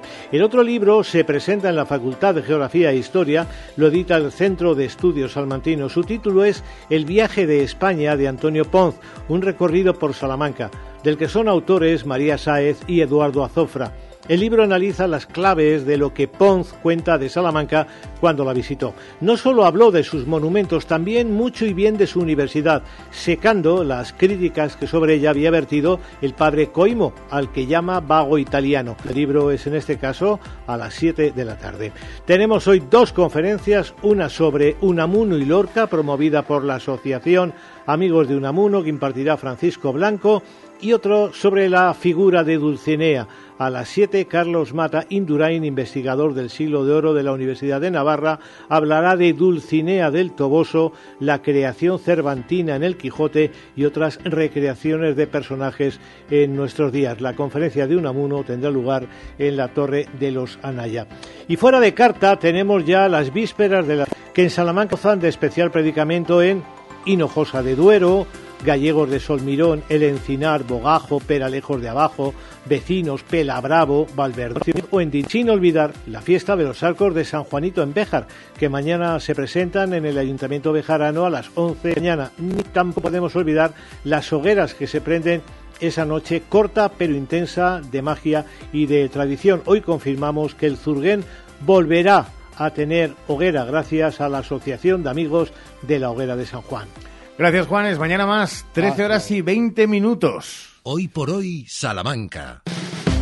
Escuela de Arte de San Eloy. Talleres de verano durante todo el mes de julio para niños a partir de 6 años, jóvenes y adultos. Dibujo, dibujo digital, acuarela, óleo, ilustración, cuaderno de artista, retrato, cómic manga, técnicas creativas. Información e inscripciones en el 923 273 100 y en la web fundacioncajaduero.es. Abierto también el plazo de inscripción para el curso 2023-2024, a partir de los 6 años y sin límite de edad. Colabora Unicaja Banco. 1963 Hitchcock estrena su obra maestra Los pájaros. Nace el actor Brad Pitt, mientras en la radio suena Bob Dylan. En 1963 empezábamos una aventura que 60 años después estamos orgullosos de seguir compartiendo a vuestro lado. ESAN Distribución. Seis décadas de compromiso con nuestros clientes. ESAN Distribución. 60 años dedicados a ti. Chimeneas Martín se traslada. Su nueva sede es en Avenida Italia 3337. Chimeneas Martín, una amplia gama de productos en exposición y asesoramiento para instalar su sistema de calefacción, tanto en pellet, leña, gasoil, etc. Chimeneas Martín les invita a conocer su nueva instalación en Avenida Italia 3337. Tu boca en buenas manos en la Clínica Dental Esther Rodríguez. Cruz de Caravaca 1 en el Parque Picasso. Pide ahora tu cita. 923-188-500. 923-188-500. La Universidad de Salamanca sigue batiendo récords, las más altas calificaciones en los rankings internacionales de efectividad, top 5 en el ranking C y D entre las 80 universidades españolas a examen y la preferida de nuevo por número de alumnos en Castilla y León. Un nuevo horizonte con un compromiso igualitario, social, abierto al mundo, sostenible, verde y digital, con la reciente adquisición de equipamiento de última generación para la investigación. Universidad de Salamanca, 68 grados, 26 dobles grados, 76 másteres, 41 programas de doctorado y 114 títulos propios. Cifras de éxito, espíritu de superación. ¿Has probado kiwi miel? Dulce y natural, un estallido de sabor para todos tus sentidos. Kiwi miel protege tu sistema inmunológico, rico en vitamina C, mejora tus defensas, antioxidante, produce colágenos, fuente de potasio, de fibra. Pídelo en tu frutería habitual. Kiwi miel, una marca salmantina. Atención, kiwi miel, sabor y dulzor totalmente adictivo. 998, 999 y 1000. En Mr. D bajamos los precios. 1000 productos a 50 céntimos y otros 2500 a 1, 2 y 3 euros. ¿Has oído bien? 1000 productos a 50 céntimos. Cocina, decoración, bricolaje y mucho más. Ven a Mr. D, Paseo Doctor Torres Villarroel 9. Mr. D. ¿Buscas expertos en implantes dentales? Clínica Dental Urbina, la clínica dental más recomendada de Salamanca. Contamos con tres cirujanos especialistas en todo tipo de técnicas y más de 20 profesionales. Primera visita y presupuesto gratis. Financiación sin intereses. En el Leclerc buscamos para ti los productos más frescos, de mayor calidad y al mejor precio. Hoy martes, merluza del Cantábrico por piezas a 4,99 euros el kilo. Hipermercado El Leclerc, siempre a tu lado. Hoy por hoy, Salamanca. Ricardo Montilla. 13 horas y 24 minutos en este martes, en esta jornada de 20 de junio, a las puertas ya, apenas a unas horas, mañana mismo, entra el verano. Verano del 23 y con ella, y con calorcito también, a pesar de que esté el cielo como está, hoy retomamos nuestro Dicit.com, nuestro espacio para la divulgación científica con José Pichera a la cabeza, al que ya saludamos. Hola José, ¿qué tal? Muy buenas.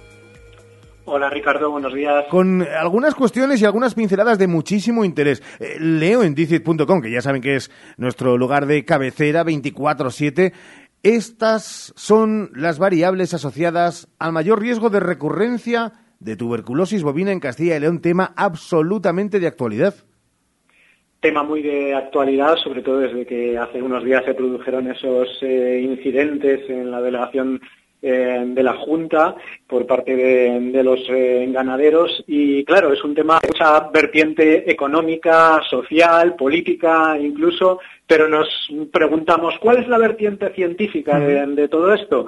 Bueno, evidentemente eh, hay mucha gente que estudia estas cuestiones. La tuberculosis bovina una enfermedad muy importante eh, para la ganadería española, una enfermedad que, que cuesta mucho erradicar y aquí los ganaderos lo, lo saben bien y los veterinarios conocen bien el problema. Así que eh, hemos eh, publicado en DICIT una noticia sobre una investigación muy reciente de la Universidad Complutense de Madrid que como decías, se refiere específicamente a la incidencia de la tuberculosis bovina en Castilla y León. Eh, los científicos se han preguntado por qué porque, eh, bueno, cuáles son eh, los motivos de que algunas explotaciones ganaderas se vean especialmente afectadas por eh, esta infección bacteriana.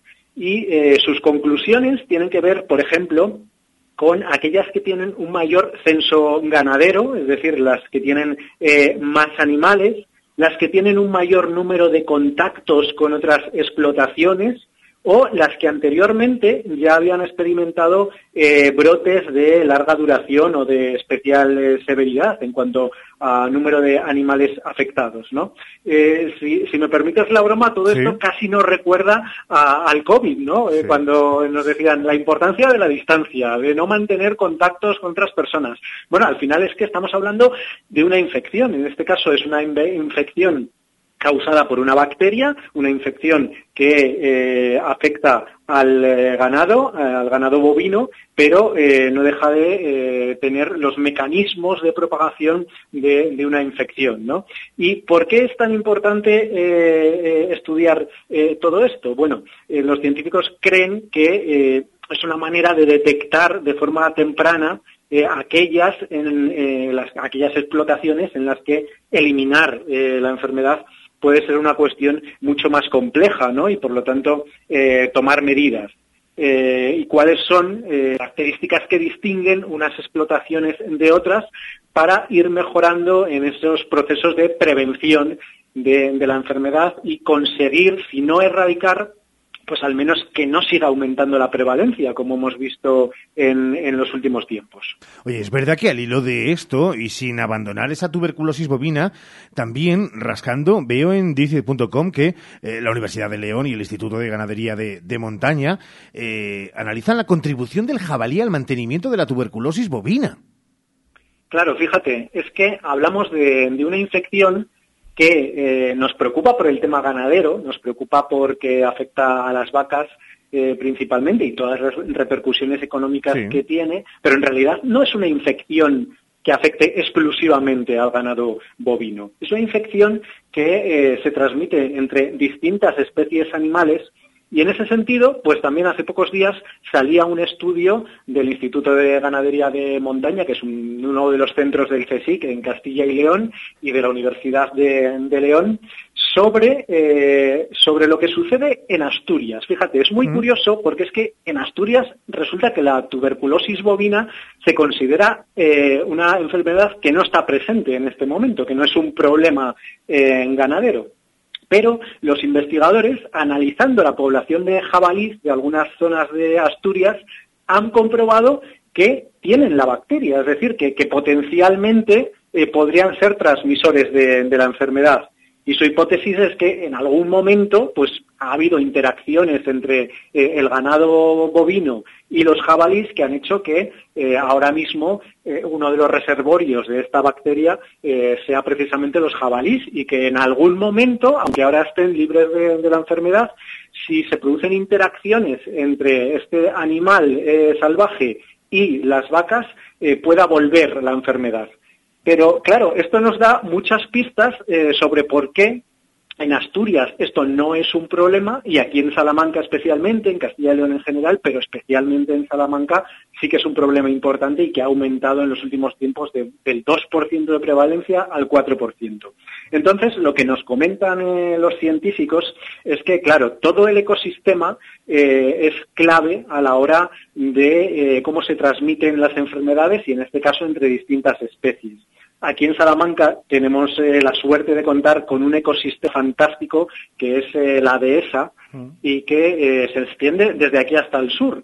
Pero si nos fijamos, resulta que el problema de la tuberculosis está precisamente eh, mucho, mucho más implantado en estas zonas de dehesas, es decir, afecta especialmente a Extremadura, a gran parte de Andalucía, a gran parte de Castilla-La Mancha y especialmente ahora eh, lo vemos en Salamanca.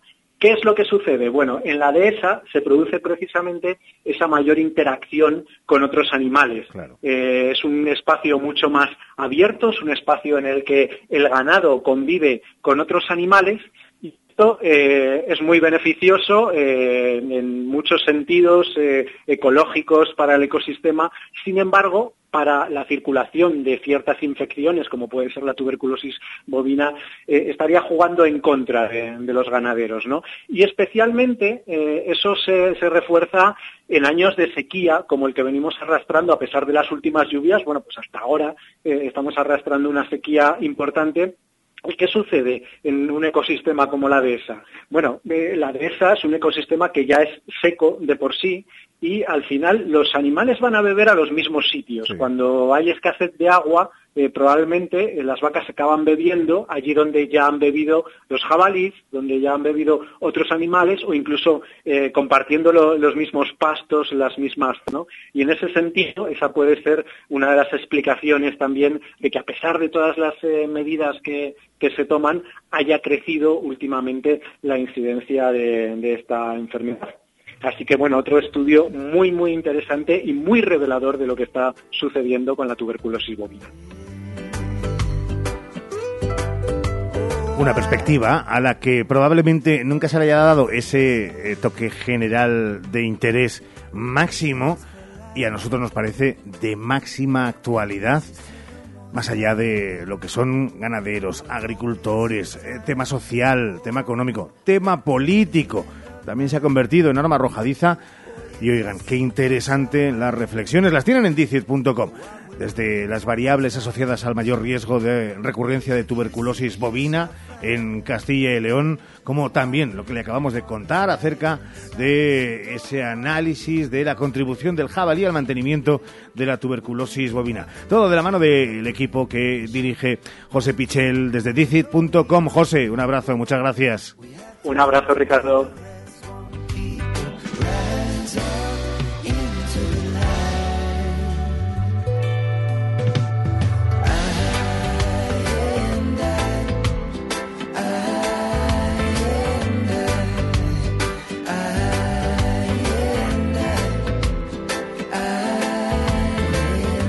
Temas interesantes, Sheila, que es verdad, en tiempo, como decía José, de, de sequía, se agudizan muchas más patologías de todo el entramado animal y eso que, bueno, pues que llover, por lo menos ha llovido un poquito. Pues por fin ha vuelto la lluvia que tanta falta hacía a los cultivos, a los pantanos y embalses para limpiar la atmósfera.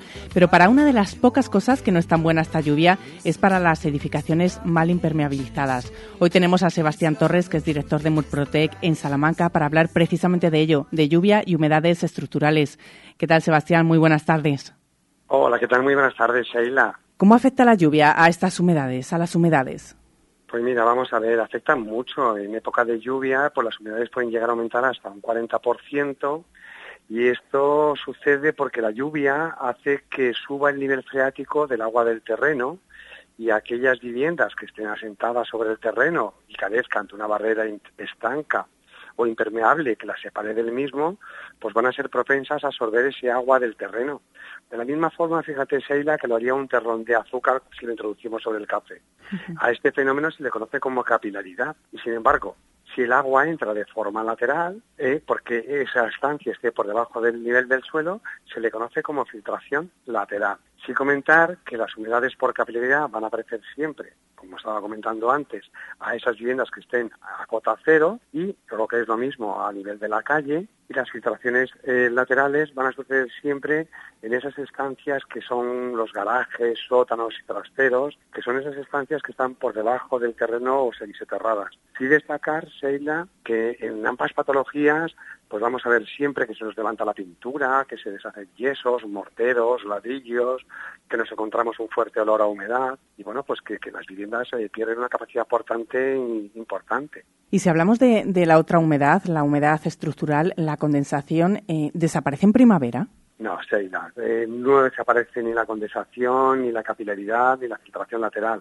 Hay que dejar claro que son humedades crónicas y que si las padeces habrá épocas del año que den más o menos la cara, pero siempre, siempre van a estar ahí, si no se tratan adecuadamente. En el tema de la condensación que me preguntabas, tengo que decirte que en esta época sigue también latente porque contamos con una excesiva hermeticidad en las ventanas, sumado a que nos encontramos viviendas que tienen una deficiente ventilación en el interior o viviendas que están demasiado aisladas térmicamente.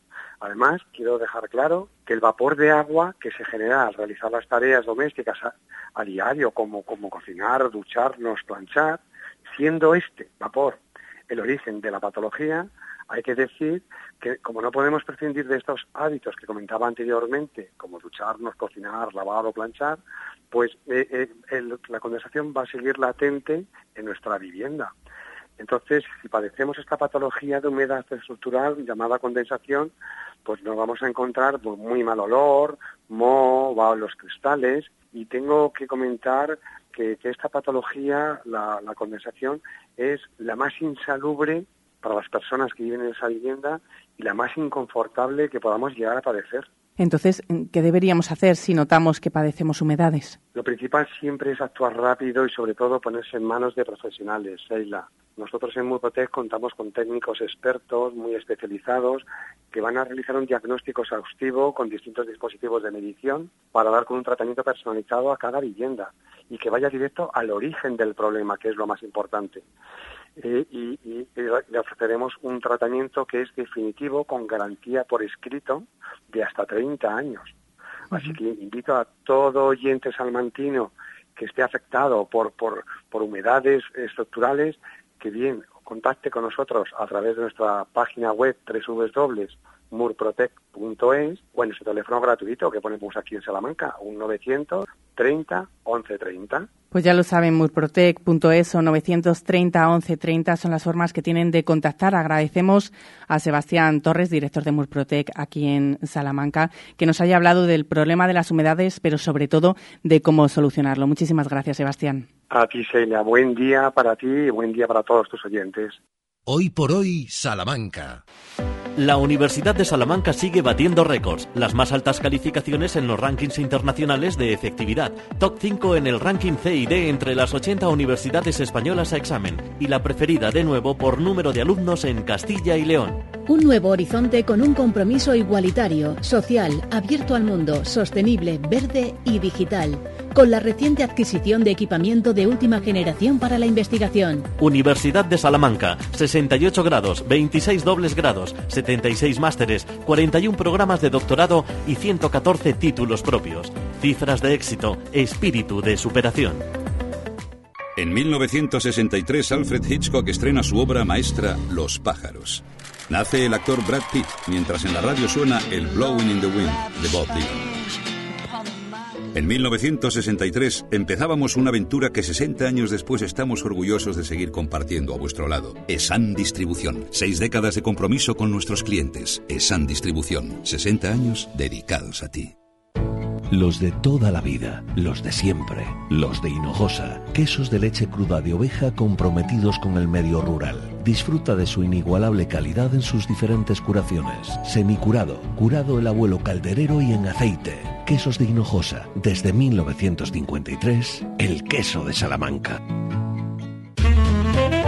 En Adela Moro Centro de Estética Avanzada contamos con la última aparatología para la transformación de todo tu cuerpo. Menos celulitis, menos flacidez, más reafirmación. Consigue el cuerpo que quieres. Adela Moro Centro de Estética Avanzada. Reserva cita en el 923 121 951 o en Avenida de Portugal 46.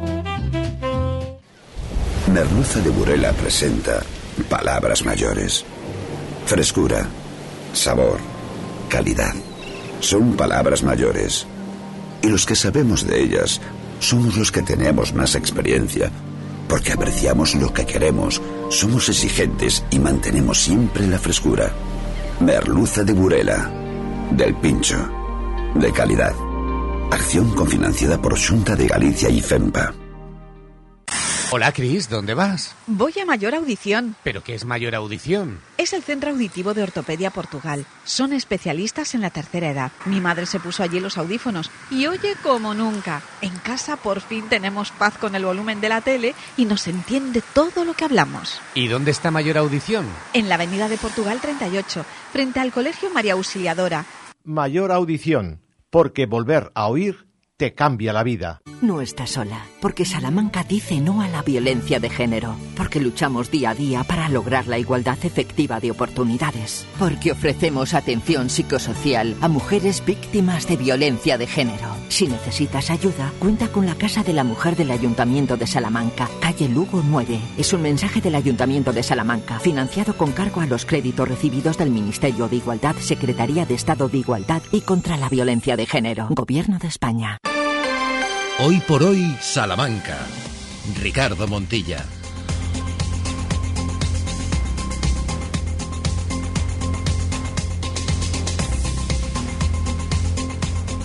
Trece horas y 41 minutos. En un instante va a llegar Sergio Valdés con el deporte, pero antes es verdad que vamos a tener que investigar, rascar, buscar lo mejor de la moda. Que si tú te quieres lucir y tu aspecto resaltar, en Modas Tricot tendrás el lugar donde vestir, donde todo es singular, no te podrás resistir. Es la moda en realidad que te invita a ti a vivir. Tómate esa, Mercedes Brufao, muy buenas. Bueno, me sorprendes cada día. Hombre, es que a nuestra audiencia hay que darle cada día cosas diferentes. Ha estado bien, ¿eh? Estado bien, estado bien. Oye, y es verdad que es que si uno quiere lucir hay que acercarse a Modas Tricot porque eh, nos pones no solamente lo que se lleva, sino lo que mejor le queda a cada uno de los clientes. Claro, es que eso es lo que se lleva. Lo Claro. que se lleva es lo que nos pone, nos hace guapas. Eso es. Y eso es lo que a cada uno le va una cosa. Otra cosa es que la tendencia vaya por allí o por aquí. Bueno, pero lo que tenemos que mirar es que a nosotros nos siente bien y vayamos cómodas. Vale, pero y como consejo de tendencias, ahora mismo las tendencias, en este tiempo raro, raro que nos está tocando vivir, eh, para este veranito, eh, ¿cuáles son las tendencias? En colores, por ejemplo. En colores, colores vivos. Colores vivos, Bien. mucho blanco. El blanco es un color de verano. Turquesa, rojos, colo- sobre todo colores muy vivos. Bueno, el blanco es un poquito vivo de aquella manera, porque Sí, es, es no, el blanco pero- de las bodas y cuando parece que te vas a casar es como que se te acaba todo, o sea que vivo, vivo. O sea que- Pero bueno, venga, apuntamos el blanco, bien. Ah, vamos. El blanco es el color rey del verano. Sí, porque eso es verdad. combina con cualquier cosa. Claro que sí. Incluso con los tostados, el blanco con los tostados queda muy bonito. O sea que son de entrada. Pero luego, tío, además, como estamos haciendo maletas, pues tengo una oferta para que cada una meta el camisón de sus sueños en la Oh. maleta nuevo. Ah, porque bueno. tengo una oferta de camisones con el 30%. Lo mismo da los de algodón que los de raso, cortos, largos, con manga, sin manga. Cualquier camisón tiene esta semana el 30% de Esta semana el 30%, recuerden, estamos todavía martes, así que queda el resto de semana, pásense por ahí, porque es eh, espectacular esa oferta. ¿Y alguna cosita más que nos quieras añadir? Pues añado que los bañadores están pitando mucho, aunque no todos los días sean días de baño, Ya. que hay que pensar en tenerlo. Sí. Y luego, eh, otra cosa que está funcionando muchísimo son chaquetas y americanas muy ligeras para estos días, que no puedo ir a cuerpo, no puedo ir Ya. con manga corta, ¿qué hago? ¿Y qué Pues material una es? Una, una chaqueta así de... o sea, claro, ¿de qué, de qué Pues material mira, son? puede ser o de un algodón muy finito, Ajá. de punto, o bien de tela, de algodón o de un crepe.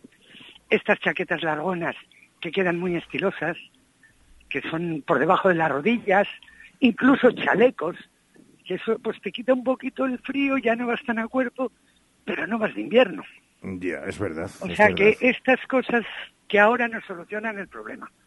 Porque la ropa de invierno gorda ya la tenemos guardada y yo creo que ya no hay que sacarla. Eso, con eso, con, calor. con esa sentencia me quedo. Y yo, que soy defensor del nudismo, aún así, cualquier cosita, hasta con un chaleco y el resto de cuerpo a- en cueros, que decía mi abuela, tampoco Hombre, está- no sé si se cruzaría la calle con eso. Bueno, escúchame, no me, no me des ideas que no sabe con quién hablar. Mercedes Brufao, ya saben, Modas Tricón es nuestra referencia y así lo hacemos cada semana. Mercedes, besazo enorme.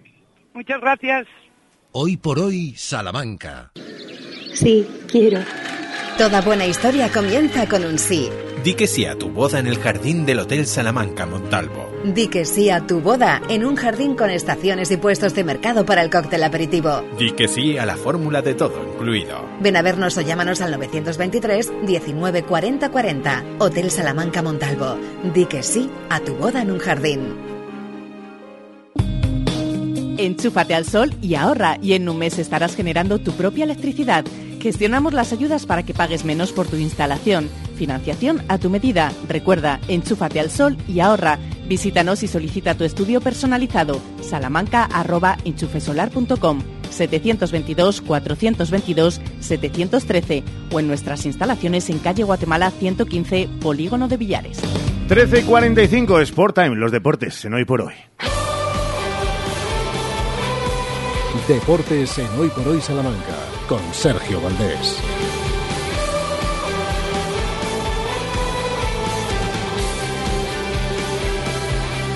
¿Qué tal? ¿Cómo están? Saludos, muy buenas, las dos menos cuarto. Gracias, Montilla. Hasta las dos, los deportes aquí en eh, Hoy por Hoy Salamanca, con eh, mucho que contarles. Así que venga, no perdemos ni un minuto, que tenemos caras nuevas en la oficina y también tenemos eh, novedades en la actualidad de Unionistas de Salamanca. Así que vamos ya con ello. Dicen que la vida es buena,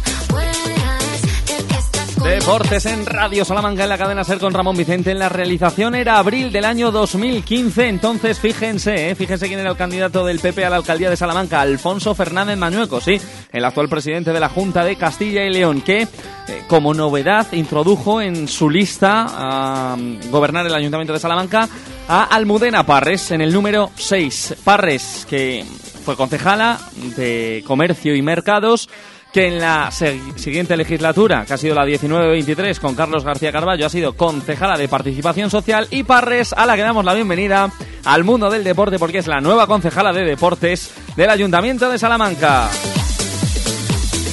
Es verdad que se ha afado en los últimos años con eh, las asociaciones vecinales, con eh, las distintas organizaciones que han usado los espacios de diálogo municipales, por tanto, está curtida en lo que se refiere a la cercanía y a las distancias cortas y conoce bien los problemas de los barrios. Y como algunos de los problemas de esos barrios tienen que ver con la falta de infraestructuras deportivas o con la mejora de las mismas, bueno, pues por ahí algo tiene avanzado Almudena Parres, que es la nueva concejala de deportes que tendrá que aplicar durante este mandato probablemente parte del plan director de instalaciones deportivas que les avanzábamos en Ser Deportivos el pasado 26 de octubre y que dice que para mejorar las instalaciones deportivas de Salamanca y ponerlas al día, el ayuntamiento tiene que invertir de aquí a 2040 más de 25 millones de euros. Pero ¿quién es Almudena Parres? Bueno, pues una melómana. Le encanta la música y así hablaba de esta ciudad y así hablaba del comercio de Salamanca cuando era entre 2015 y el 19 eso, concejala de comercio. Eh, además del- de irse de esta ciudad maravillosa con esa imagen de la ciudad monumental, de bueno de la oferta cultural tan grande que tiene, de la, de la oferta gastronómica, pues que se lleven esa imagen del comercio cercano, del comercio del buen trato. eh, yo creo que eso es eso es muy importante. Y luego esa tenemos que dar esa imagen de, de calidad del comercio, que lo tenemos. Eh, por ejemplo, en, alimentación tenemos un- unos, unos, productos del- de Salamanca y de la provincia fantásticos que, y unos mercados en el que podemos adquirir ese, ese producto eh, fresco del día, ubicados en unos sitios privilegiados, que, que tenemos también que, que promocionar. Tenemos que promocionar también ese comercio que está eh, proliferando ahora, que es ese comercio singular, Una y 48, Almudena Parres, que queda formalmente invitada a los deportes de Radio Salamanca. Seguro que no es tan escurridiza como su predecesor, Javier García Rubio. que me digas vida, todo lo que es mentira. 11 minutos para las 2 en punto de la tarde en el mundo del fútbol pendientes de Unionistas de Salamanca, horas clave, horas calientes para conocer la nueva persona que se va a ocupar de la dirección deportiva de Unionistas de Salamanca. Nosotros de momento para conocer cómo lo están viviendo los que sí que tienen contrato y además capitán de Unionistas de Salamanca, saludamos a estas horas, no sé dónde está, a Héctor Nespral, capitán de Unionistas. Héctor, ¿qué tal? Buenas tardes. Hola, ¿qué tal, Sergio? Desde la capital del Principado. Hombre, desde Oviedo, desde el mismísimo Oviedo, claro. ¿Cerca del teatro Clara Campoamor o, o no? ¿O te pillo un poco más lejos? Bueno, a ver, cerca a todo. Oviedo, Oviedo no es una ciudad tampoco Ya, grande. Eso es pero verdad. bueno. Eso es verdad. Bueno, pues eh, un saludo, ¿eh? Nos encanta Asturias, claro que sí. Nespral, eh, bueno, ¿qué tal va el verano? Sobre todo, eh, nos, interesamos, nos interesamos lo primero por eso. eh, descansando, desconectando un poco, Héctor. Muy bien, muy bien, sí, sí. Disfrutando de la familia, Bien. amigos, pareja. Increíble, no se puede estar mejor. Fenomenal y con contrato para la próxima temporada en Unionistas de Salamanca. Héctor, eh, te lo pregunto directamente. Eh, ¿Qué opinas, qué piensas, cómo estás viendo eh, la ausencia, en este caso, de movimientos en, en Unionistas de Salamanca? Conocemos poco. No sé, capitán, necesitábamos un poco eh, una voz autorizada para, para que analice esta situación, así que hemos dicho, te llamamos. No sé cómo lo ves todo, Héctor. Eh, bueno, me consta que el, eh, toda la directiva está trabajando eh, muchísimo para, para encontrar la, la mejor opción. Sabemos que Unionistas, pues, depende de una figura de, de director deportivo para todo. Desde luego para renovaciones, para fichajes, eh, cuerpo técnico, eh, partidos de, de pretemporada. es una figura importantísima y sé que están buscando una figura pues que de que del nivel eh, pues entre todos los candidatos que hay que sea la mejor opción dando pasos eh, eh, pequeños eh, con tranquilidad pero pero seguros Eh, se ha tocado, se ha hablado con muchas personas. ¿Te preocupa que todavía no se haya cerrado eh, la figura del director deportivo? Bueno, al menos que no haya trascendido, Héctor.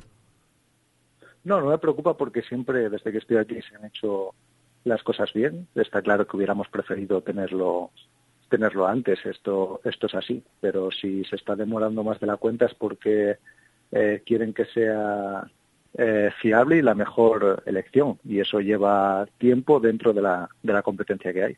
Eh, ¿Y entiendes que la afición esté nerviosa precisamente por la ausencia de movimientos, por la ausencia de noticias? Eh, ¿Qué les dices a los aficionados, Héctor? Que tranquilidad, tranquilidad porque bueno yo controlo mucho el mercado de, de primera red y están las cosas muy paradas, eh, sigue habiendo competición a día de hoy y eso una vez que acabe desbloquea todo porque es una competición que depende o se acerca mucho a la segunda división también, eh, que los equipos que están arriba aún no han acabado y arrastran a jugadores de categorías más, más arriba y a partir de ahí pues sigue la, la cadena y se va desbloqueando todo, eso es así. Eh, es verdad que en las últimas dos temporadas, lo venimos contando aquí en la SER, a estas alturas ya se tenía obviamente al director deportivo, que era Tony García en este caso, ya se sabía el nombre del entrenador, Dani Mori al principio, el año pasado Raúl Casán, incluso el año pasado eh, Mario Losada, por ejemplo, ya se había convertido en nuevo fichaje.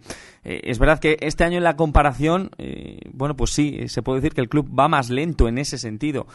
De verdad que eh, no sé, no sé cómo decirte, eh, que no hay ningún atisbo de, de inquietud en ese sentido, Nespral.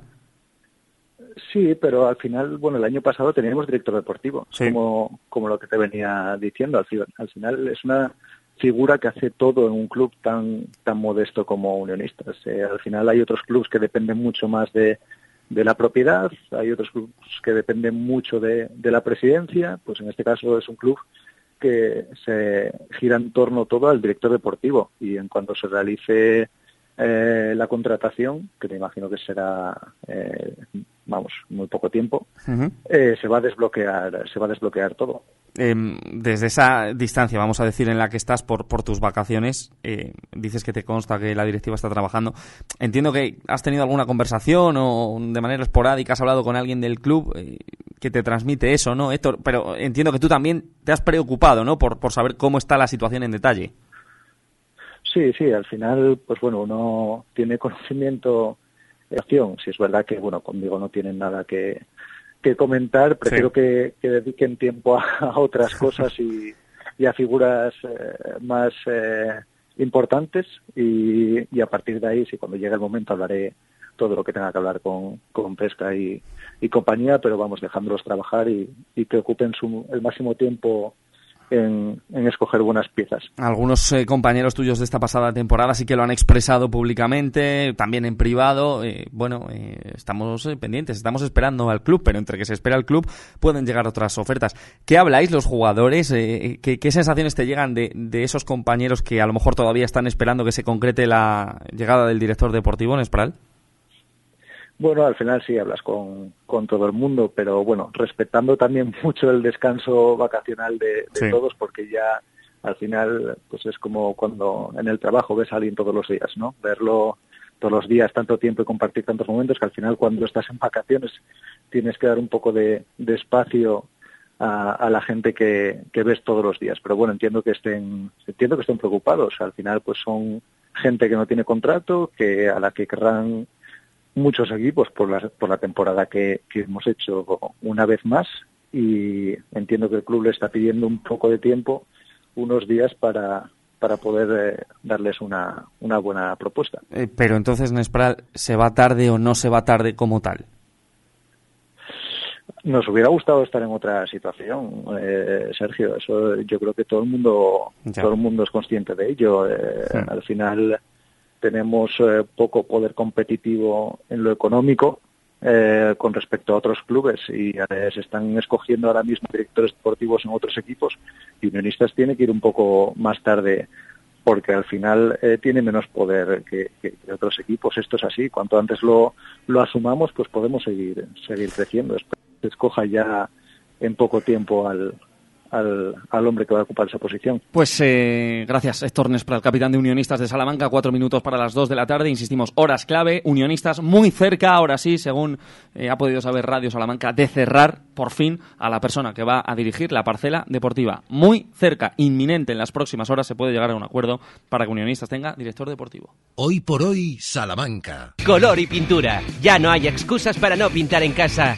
En Color y Pintura te llevamos la pintura a tu domicilio al instante. Miles de colores, papeles pintados y pinturas de alta decoración. Color y Pintura, delegación para Salamanca de Titan Lux y Color Pro. Calle Calzada de Medina 35 junto al antiguo Mercasalamanca y en colorypinturasalamanca.com. Chimeneas Martín le recuerda la importancia de realizar la limpieza y mantenimiento de sus aparatos de calefacción y chimeneas, evitando así riesgos de incendio y además conseguir un mejor rendimiento en el funcionamiento del sistema de calefacción. Chimeneas Martín les invita a conocer su nueva instalación en Avenida Italia 3337. ¿Sufre algún problema importante de varices? La terapia regenerativa de la Clínica Revitae de Salamanca es la única técnica que repara el sistema venoso. Sin operar, sin arrancar venas, sin esclerosis con espuma. Actúa restaurando la circulación normal del sistema. Valoramos su caso sin compromiso en el 900-325-325 con registro sanitario 37 C 210282. Quiero lo mejor para mis padres. Necesitan una cama articulada, un sillón que les ayude a incorporarse y quizás también una grúa. Creo que lo mejor es que me asesoren. Voy a Edasa, ya que tienen todo para la movilidad reducida. Voy a lo seguro, no me quiero arriesgar. Ortopedia Edasa Prosalud en Salamanca, 923 25 19 21 o en www.edasa.com. Ah, ¿y cuentan con servicio de alquiler? Soy panadera, pero mi curro va más allá de la masa madre. Va de perseguir sueños y romper barreras. Vamos, comerse el mundo. Soy la cara de mi negocio y cuidar de mi boca es vital. Por eso voy a Vitaldent. Ahora con un 20% de descuento en ortodoncia y estética dental. Tu boca es todo. Vitaldent. Consulta condiciones en vitaldent.com. Llámanos al 900-101-001 o te esperamos en Avenida Villamayor 32 o en la calle Alonso Gera 1, Vitalden Salamanca. Vitalden, queremos verte sonreír. Deportes en Hoy por Hoy Salamanca, con Sergio Valdés. Después de pasar la noche de Eh, minutos para las dos en punto de la tarde. Esta tarde que es importante para conocer al próximo rival de la selección española en el Eurobásquet de Israel y Eslovenia 2023. Ahora tocará jugar el jueves en Ljubljana el conjunto español. Y además, eh, ya saben que este fin de semana, el 23, viernes, el 24, sábado, día de San Juan, y el 25, domingo, se celebra el eh, séptimo torneo internacional Ciudad de Salamanca de fútbol sala toda la base aquí reunida en distintos pabellones de la capital charra. 40 equipos y 500 deportistas. Hablaremos de ello, Montilla. Eh, que le ha quitado un jugador, el, bueno, le ha quitado, ha fichado fútbol sala eh, de unionistas al Albense, ¿no? Bueno, es que Están esto es lo que pasa, es un pique sano, eh, los propios protagonistas lo dicen, tanto Javi Hernández como Óscar González desde Alba de Tormes, pero como siguen los dos en la segunda división B, una temporada más de pique sano en el futsal. Claro que sí. ¿Cómo me gusta eso de 23 jueves, 24 viernes, 25 Eh, eso no cambia, claro que Hombre, sí. claro que sí, ese calendario que nos encanta llevar hasta Cuídate mucho, hasta mañana. Y tú más, un abrazo. Y tú también, Sheila. Muchísimas gracias. Lo haré esta tarde. Solo me voy a cuidar esta tarde. Mañana ya no te vas a cuidar. mañana, ya, mañana ya lo pensaré. Claro que sí, porque mañana volvemos aquí a Pero la también me cápsula tendrá de que la cuidar, radio. Hombre que sí, tú exige a través de los micrófonos amarillos de la SER. Mañana regresamos 12 y 20 a las 2 y cuarto. Ahora no se pierda la cita con la información y la actualidad, las voces, las voces protagonistas de la realidad con Jesús Martín Inés en hora 14 Salamanca. Adiós. Entre caricias, risas y algún